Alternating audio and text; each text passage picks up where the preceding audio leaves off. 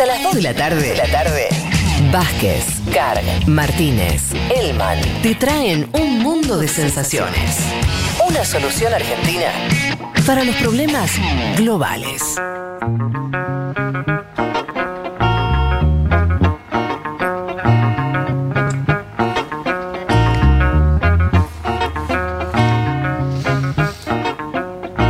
Les habíamos dicho que íbamos a estar hablando de Hong Kong. Em, digamos, datos básicos. Yo de Hong Kong siempre in- vuelvo, eh, a veces es un poco un embole, pero vuelvo a, a explicar algunas cosas porque eh, queda, Sirve. queda muy lejos. No sé, Hong. Kong, China, no tengo todo medio ahí, qué sé yo. no, recordemos simplemente, es una isla que fue eh, colonia británica durante cuánto? Casi todo el- un siglo, Sí. por, por lo menos. un- buena parte del siglo XX. De vuelta, entre comillas, a China en el no- 97. 97. Sí, de Eh, hecho no quería mandar fruta, lo voy a buscar, pero creo que 99 años fueron. Claro. Eh, año 97 se la devuelven, entre comillas, a China, ya una isla con desarrollo capitalista, obviamente, a un país eh, conducido por el Partido Comunista. Y China, desde ese momento, mantuvo. Le mantuvo a Hong Kong cierta independencia en los hechos, ¿no? Mm. por lo menos en términos económicos, no políticos. eh, o no, digo, no, no le dejó hacer lo que quiera, ¿no? pero le respetó su especificidad histórica, lo que era Hong Kong, no la, no la- no la volvió eh, una provincia más de China. Y ahí está un poco Mm. también el conflicto, ¿no? Y, para, para enmarcarlo a lo que Sí. decías antes, ahora que China intenta avanzar sobre eh, algunas cuestiones de Hong Kong, que ya nos contarás, el, el mundo occidental, o buena parte del mundo occidental, se, se enfrenta a ese avance, ¿no? Ese es un poco el, el ABC de lo que está ocurriendo ahora. Eh, Sí, lo que está diciendo concretamente es que ese sistema de autonomías con la ley queda anulado. Digamos, el, el sistema que se llama un país, dos sistemas, esta idea de, bueno, Hong Kong es parte de China, pero tiene ciertas libertades, no, no se rige por democracia, pero tiene libertad de prensa, libertad de expresión, digo, vos mencionas el tema del sector privado, eh, cierta libertad judicial, digo, y ahí sí me parece que hay una diferencia. Lo que está diciendo hoy Occidente es que con esta ley eso se termina. ¿Qué dice la ley? Digo, ¿Qué dice volvamos la ley? a, a pensar, nosotros en mayo hablamos, eh, cuando hicimos la columna del Congreso Anual del Partido Comunista, ahí decíamos, bueno, ahí China anuncia esta ley que se propone criminalizar, lo voy a leer de corrido, cualquier actividad separatista o terrorista, la subversión de los poderes del Estado, la injerencia de poderes extranjeros o cualquier acto que ponga en peligro la seguridad nacional. Si vos te fijas, así etiquetaba Beijing a las protestas del año pasado en la isla. 2019 tuvo un año marcado por protestas que fueron a raíz de una ley de extradición muchísimo menor, si querés, en intensidad que eh, esta ley que empezó a aplicarse la semana pasada. El problema, uno de los problemas es el tema de la interpretación. Porque nadie sabe qué, a qué se refiere Beijing cuando habla de esta actividad eh, terrorista separatista, porque ha judicializado protestantes, digo, en, en manifestantes en, en la ola del año pasado, bajo estos pretextos. Digo, los etiquetó de esa manera. O sea que es plausible pensar que él la va a usar justamente para avanzar sobre esas libertades que tienen hoy los habitantes de Hong. Bueno, de ya lo hizo, ya lo hizo. El primer día, el primero de julio, se, se detuvo una persona que tenía un cartel pidiendo por la, la independencia de Hong Kong. O sea, si vos pedís por la independencia, ahora. Esto sería entrás- subvertir Claro. eh, o atentar contra el. el- sería una, una actividad separatista. Sí, claro. ¿no? Lo mismo pedir por democracia en la isla, etcétera. Digo, por eso está ese- esa primera tensión sobre quién va o, o cuál va a ser la interpretación, que además queda por jueces nombrados por las autoridades del, par- del partido, de las autoridades de la, de la isla, que son nombrados, son fijados por el partido. Dos puntos más para, para seguir adelante. La ley permite el desembarco del gobierno chino, crea una agencia de, seguridad nacional permitiendo el desembarque del Estado para supervisar la aplicación de la ley. Digo, ahí se, abra- se abría la puerta que parte de este sistema de vigilancia de Beijing se exporte a la isla. Y el último punto es que la ley aplica también para ciudadanos ex- extranjeros, digo, aplica para cualquier persona eh, que cometa esos actos, aún estando fuera de Hong Kong.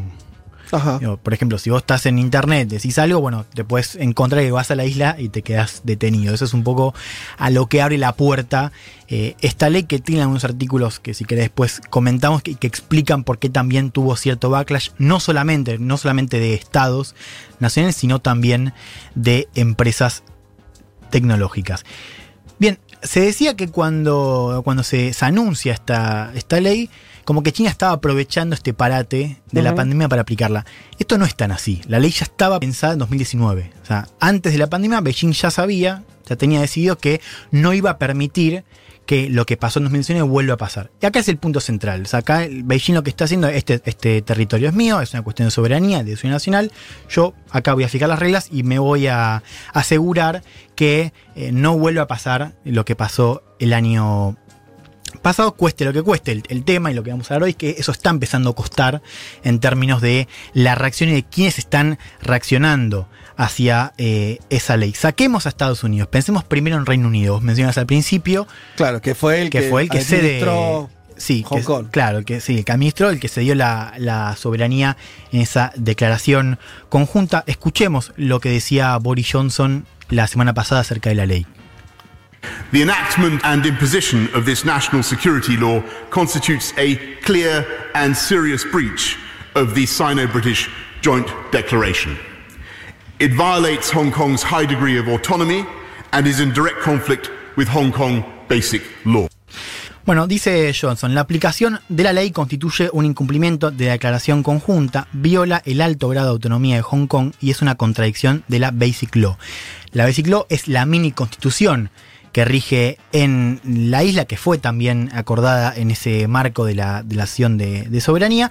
Johnson siguió adelante y propuso también extender la ciudadanía británica a más de 3 millones de habitantes, de residentes de la isla. Digo, no solamente criticó la ley, sino que además digo, ya tomó una medida para que parte de la isla empiece a considerar a Reino Unido como un eventual destino si tiene que, que emigrar. No fue la única, el único estado que reaccionó, pero antes si querés pensemos en esto que te decía de las empresas que eh, ya están anunciando que se van a ir de Hong Kong o que van a dejar de eh, entregarle datos al gobierno, al, gobierno de la isla. Facebook, Twitter, Telegram, Google y TikTok anunciaron esto de que van a dejar de compartir información. Fíjate acá, hay algo interesante, ¿no? Pues está Facebook, Twitter, Telegram y Google, empresas que uno podría marcar como occidentales y que ya tienen, ya están prohibidas en China, digo, ya tienen una relación Sí, claro. conflictiva con el Estado, pero que sin embargo funcionaban en Hong Kong por esto de las libertades.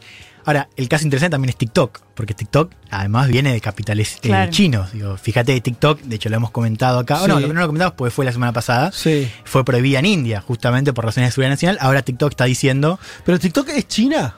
Es de ByteDance, que es de capitales chinos. Ok. Así que sí, es de un grupo chino. Y Pompeo, ¿no? También dio a entender. Pompeo también dijo que, digo, pero acá está el contraste, digo, Pompeo dice, yo voy a prohibir a TikTok, o estamos considerando prohibir a TikTok en Estados Unidos, y Claro. TikTok dice, mira que yo no tengo nada que ver con el Partido Comunista Chino, porque mira que también me sumo a Facebook, Twitter y Google en esa reacción.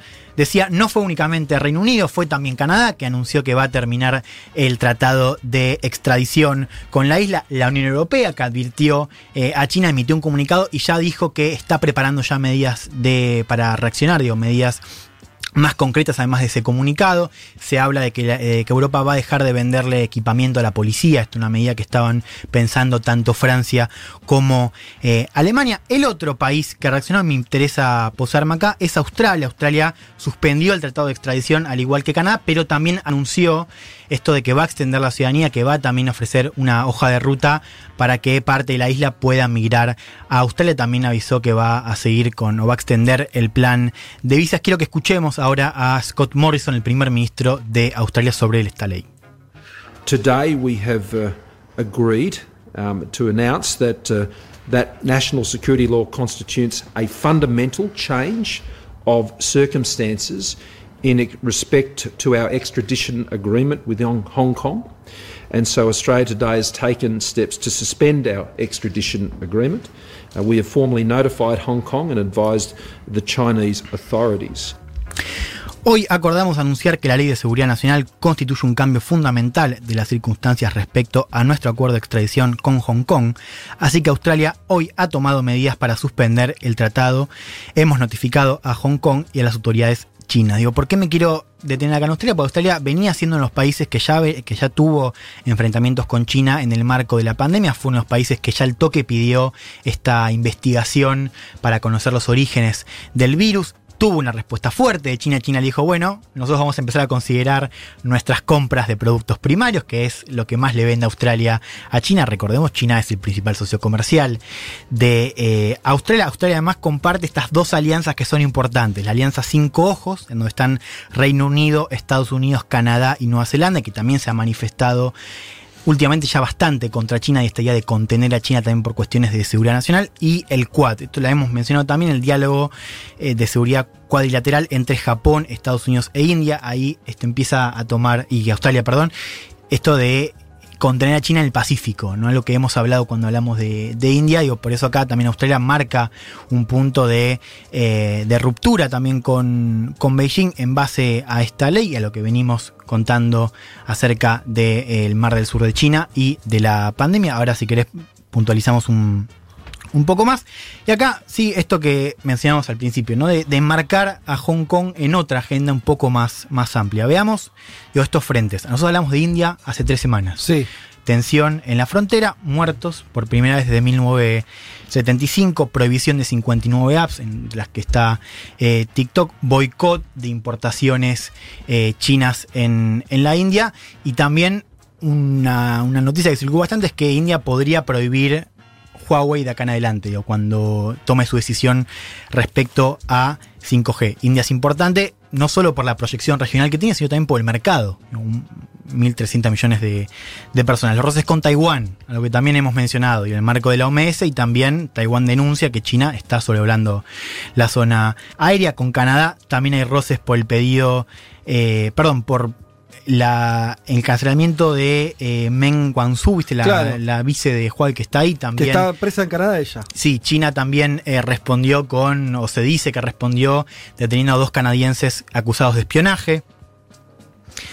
Y tenemos eh, esta misma semana, digo, la misma semana en que Reino Unido anuncia esta reacción por Hong Kong, la noticia de que podría prohibir Huawei. ¿No? Que, que, podría vetar Huawei, a lo que también circuló bastante en Europa. Francia dijo que iba a pedir a las eh, operadoras que no construyan 5G con Huawei, o se suma también Huawei. Ahora, te hago una pregunta así más general, a lo bestia. Vos estás contando una serie de conflictos que tienen distintos países occidentales, todos con China, ¿no? Eh, son todos conflictos.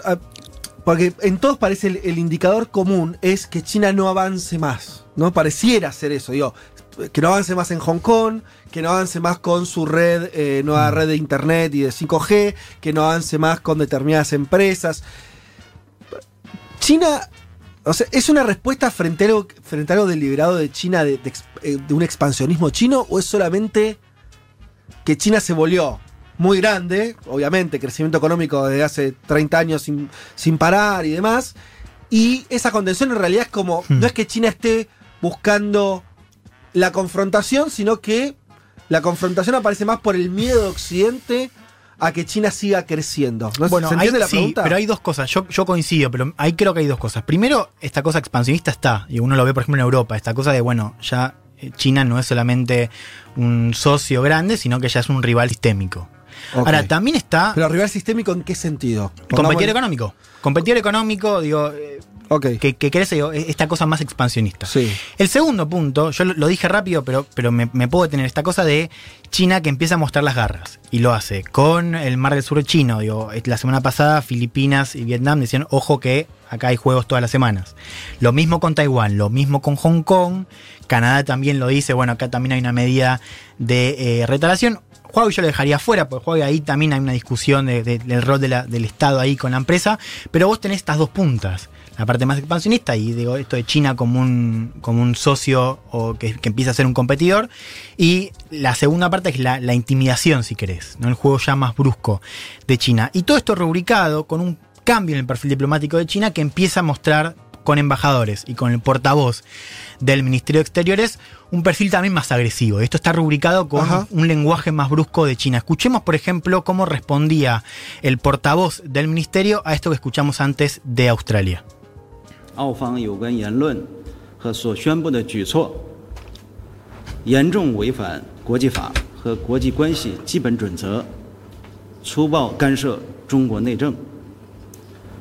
中方 不吃这一套，对此表示 强烈谴责，并保留进一步 Todo parece muy 作出 agresivo. 反应的权利，由此造 Ahora 成 escucha. 的一切后果。将 Tranquilo, 完全 ¿no? Se Está le- tranquilo. sí, muy tranquilo. Muy tranquilo. No- Nosotros no entendemos nada. Digo, Claro. La cadencia es tranquila. Ahora, Sí. A fíjate ver. el, el tono. Este es, es eh, Zhao Linjian, que es como el embajador de esa. Lo llaman los Wolf Warriors, los eh, diplomáticos de, la, de los lobos guerreros, los Ah, lobos guerreros. Mirá. Quiero a este, a este traducir. tipo, este es como el embajador, digamos, Sí. como, como el, el- este es el portavoz. Después también los embajadores tienen un poco esa diplomacia. Escuchemos lo que decía. Los- las relevantes declaraciones y medidas anunciadas por Australia violan seriamente leyes, leyes y normas básicas de las relaciones internacionales y son una grosera interferencia en los asuntos internos de China. China no va a aceptar esto. Lo condenamos fuertemente y nos reservamos el derecho a tomar acciones venideras.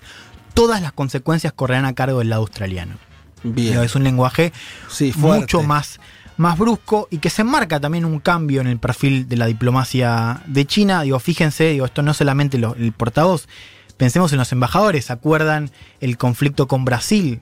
El, el- el embajador de China en Brasil diciéndole a Eduardo Bolsonaro que tenía un virus mental Sí, cuando sí. Bolsonaro Es verdad, eso se va, parece irse del tono que solían tener eh, las declaraciones chinas siempre muy cuidadas, muy Sí. yo no me meto, yo no hago Sí, política, ¿no? Medio que era, eso, China. Y esta idea también de, de dejar de ocultar las fortalezas, ¿no? Ajá. Como revirtiendo un poco la, esta filosofía de Deng Xiaoping, ¿no? Como de, de- de tener un perfil más bajo. Sí, Por más, que bajo vos de lo tengas. que podrías tener dadas tu, tu fuerza, eso querés decir. Claro, totalmente. Y yo decía, no es únicamente este portavoz, son también los embajadores. Escuchemos también, acá me parece interesante, porque al embajador de Reino Unido en China le preguntan por 5G o por esta decisión de, de Reino Unido de vetar juego, de hacerlo eventualmente, y de esta contestación con Hong Kong, responde lo siguiente el embajador de China If en we Reino Unido. make China an enemy, China will become an enemy. So we want to be your friend. We want to be your partner. But if you want to make China a hostile country, you have to bear the consequences. Ah, tranqui. Si Eh, ahí, hacemos- ya- ahí entendí. Se- Sí, bien. yo creo que esta está buena, porque esta Sí. tiene algunas puntas para, para pensar. Si hacemos de China un enemigo, China se va a convertir en un enemigo. Sí. Nosotros queremos ser sus amigos, queremos ser socios, pero si quieren hacer de China un país hostil, van a tener que asumir las consecuencias. Esto lo dijo. Liu Xiaoming, el embajador de China en Londres. Ah, Le bien, preguntaron bueno, por, un- estas, por un- estas dos cosas. Un tipo muy importante. El embajador chino en Londres. Sí. Los chinos no ponen a cualquiera de embajador en, eh, ahí, ¿no? Totalmente. Así que. Totalmente. A ver, y esto para, para ya ir cerrando. Ver, yo dejé afuera a Estados Unidos y, y también esto tiene que ver con pensar a esta disputa no solamente con un mano a mano, sino también con un frente de jugadores. Australia, Canadá, ciertos países de la Unión Europea. Tuvimos también eh, a, a Taiwán. Sí. Digo, no es solo Estados Unidos contra China, digo, la novedad también de India, Reino Unido en estas tres semanas. Ahora, la pregunta es: ¿eh, ¿Estados Unidos alineó a todos esos jugadores o eso se, dio, se, se está dando medio que cada uno está siendo más anti-chino, para decirlo a lo bestia, por, por intereses particulares? Yo creo que los intereses particulares están, sobre todo si pensás en el Pacífico, pensás en India, pensás en Australia, ellos también tienen intereses nacionales en hacerlo. Ahora, Estados Unidos está detrás también, no articulando quizás en términos de un frente, en unas alianzas, pero sí en, en- en algo quizás más discursivo, también de, de, digo, Estado- eh, Reino Unido beta, dice que va a vetar juego y también por sanciones de Estados Unidos, digo, por sanciones de Estados Unidos Claro. que dañan a la empresa. No es que Estados Unidos está desligado, pero tiene una postura mucho más unilateral, mucho más agresiva, que no está coordinando una acción como podría tener otro líder. Ahora nos vamos a hacer esa, esa pregunta. Digo, acá Hong Kong se suma en esta lista de frentes que mencionábamos. Por ahora es cierto, pocos gobiernos, si vos ves el mapa de los gobiernos que boicotearon, sigue estando muy desdibujado, son pocos. Pero hay que pensar quiénes son esos gobiernos y con qué otros temas vinculan. ¿No? Acá la pregunta es si se van a sumar otros gobiernos al boicot y cuáles van a ser entonces estas respuestas. Digo, la Unión Europea anunció que iba a tener respuestas. Bueno, ¿cuáles van a ser? ¿Cuál va a ser la intensidad? Otro punto que me parece interesante es que China, digo, Estados Unidos no es el único país donde China ya juega en la agenda interna. Digo, si vos pensás, por ejemplo, en Reino Unido, tenés un consenso bipartidario contra China cada vez más fuerte. Lo tenés por derecha, se formó un, un grupo en el Parlamento, se llama China Research Group, que son parlamentarios que están corriendo por derecha al gobierno. El nuevo liderazgo del Partido Laborista, la oposición, también tiene una, viste, la canciller en la sombra, se llama, es como el, Sí. el- el- la responsable de política exterior de la oposición, también está pidiendo por buscar alternativas a China. Ahí tenés un consenso. Y el otro punto interesante es que si no es consenso, también es presión. Fíjate el caso de Merkel, por ejemplo. Merkel, a Merkel la están señalando porque tiene una postura menos agresiva, si querés, más suave que otros gobiernos de Europa. Pero Merkel también tiene dentro de su gobierno, dentro de su partido, voces que están diciendo hay que ser más agresivos. Así que esa presión también hay que tenerla en cuenta. Y acá vos mencionabas esto de la acción de Estados Unidos. A mí la pregunta es, ¿qué pasaría si gana en noviembre un candidato, Joe Biden, que tiene una vocación también de contener a China, pero hacerlo con estos aliados, digo, con aliados que ya están mostrando en Hong Kong y en otras agendas una, una vocación para contener a China a nivel global. Me, me quedo con algo que habías dicho en otra columna, pero me sirve como cierre de esta, que vos siempre señalaste que si bien Trump es un furibundo anti-China, eh, la posición anti-China excede ya mucho a Trump y se volvió casi eh, hegemónica dentro del sistema político de Estados Unidos. O sea, gane quien gane, ¿no? Vos Hmm. dijiste eso hace un par de semanas. Gane quien gane en Estados Unidos, el gobierno norteamericano va a ser más antichino de lo que era hace unos años. Sí. Y eso es una tendencia a largo plazo. Y porque también se está viendo en la sociedad, digo, vos lo ves también en, en la sociedad estadounidense. Bueno, espectacular, muy interesante.